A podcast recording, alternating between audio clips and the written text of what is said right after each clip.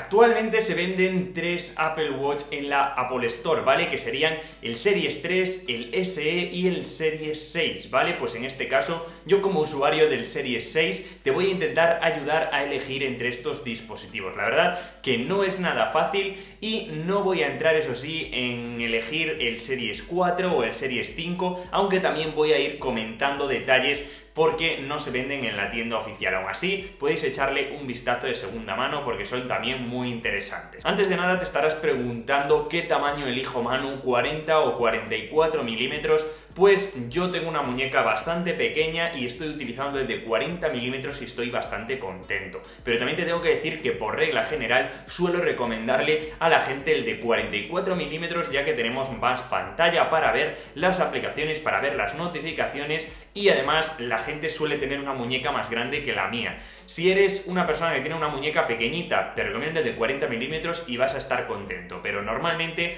la gente que tiene una muñeca bastante grande, con el de 40 milímetros, parece un reloj muy pequeñito. Así que el de 44 creo que te irá perfecto. La verdad que existe un rango de precios bastante grande, ¿vale? Desde 199 dólares hasta 399 dólares en los que están estos Apple Watch, así que te voy a intentar ayudar y vamos a empezar con una cosa muy clara que tengo que es que descartes directamente el Apple Watch Series 3 por varios motivos. Para empezar, porque el tamaño de pantalla es mucho más pequeño, tiene unos marcos más grandes y por tanto yo lo considero innecesario totalmente, además de la diferencia de precio que existe con el DSE, que es muy pequeña y que realmente no vale la pena este Series 3, además de que tiene más funciones el SE como detección de caídas, brújula, altímetro siempre activo, mejor procesador, hasta el doble de rápido y mejor altavoz y micrófonos, así que si te estabas planteando la compra del Series 3, por favor descártalo y vete directamente hacia el SE. Para los que os estéis planteando la compra de un Series 4, realmente comparado con el SE no te recomiendo esta compra, el SE tiene un mejor procesador que realmente sí se nota en el día a día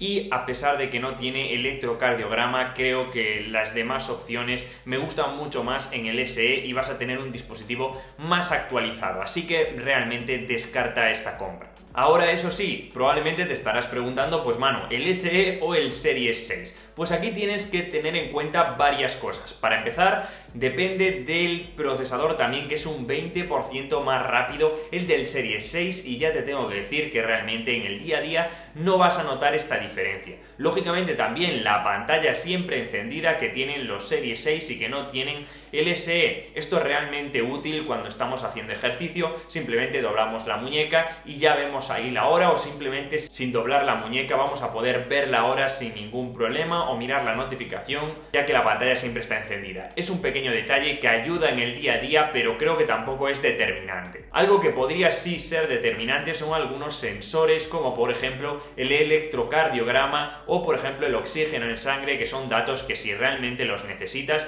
vas a tener que ir a por el Series 6 obligatoriamente. Yo creo que en mi día a día, como una persona que no tiene ningún problema y que tampoco está obsesionado con algunos datos de salud, no lo necesito. Si no sabes si lo vas a utilizar o no en el futuro, siempre es mejor no arriesgar. Y otra cosa que también he notado en el Serie 6 es que se carga más rápido. En una hora aproximadamente tenemos un 80% de carga, algo que me hace la vida muchísimo más fácil en mi día a día y que realmente valoro. Esto sí, la carga rápida, ¿vale? Pues eh, realmente si también lo valoras, si eres una persona poco previsora, esto te va a venir muy bien, incluso si quieres el color azul o el rojo ya no tienes opción, tienes que ir a por el Series 6. Aún así, el SE por la diferencia de precio me parece el mejor Apple Watch calidad-precio. Si tuviera que tener en cuenta otro dispositivo sería el Series 5, ya que es cierto que tiene ese chip S5 que es un 20% menos de veloz que el Series 6, pero lo que sí tiene es electrocardiograma, lo que le falta sería el oxígeno en sangre. Aún así, si lo encontráis a un buen precio,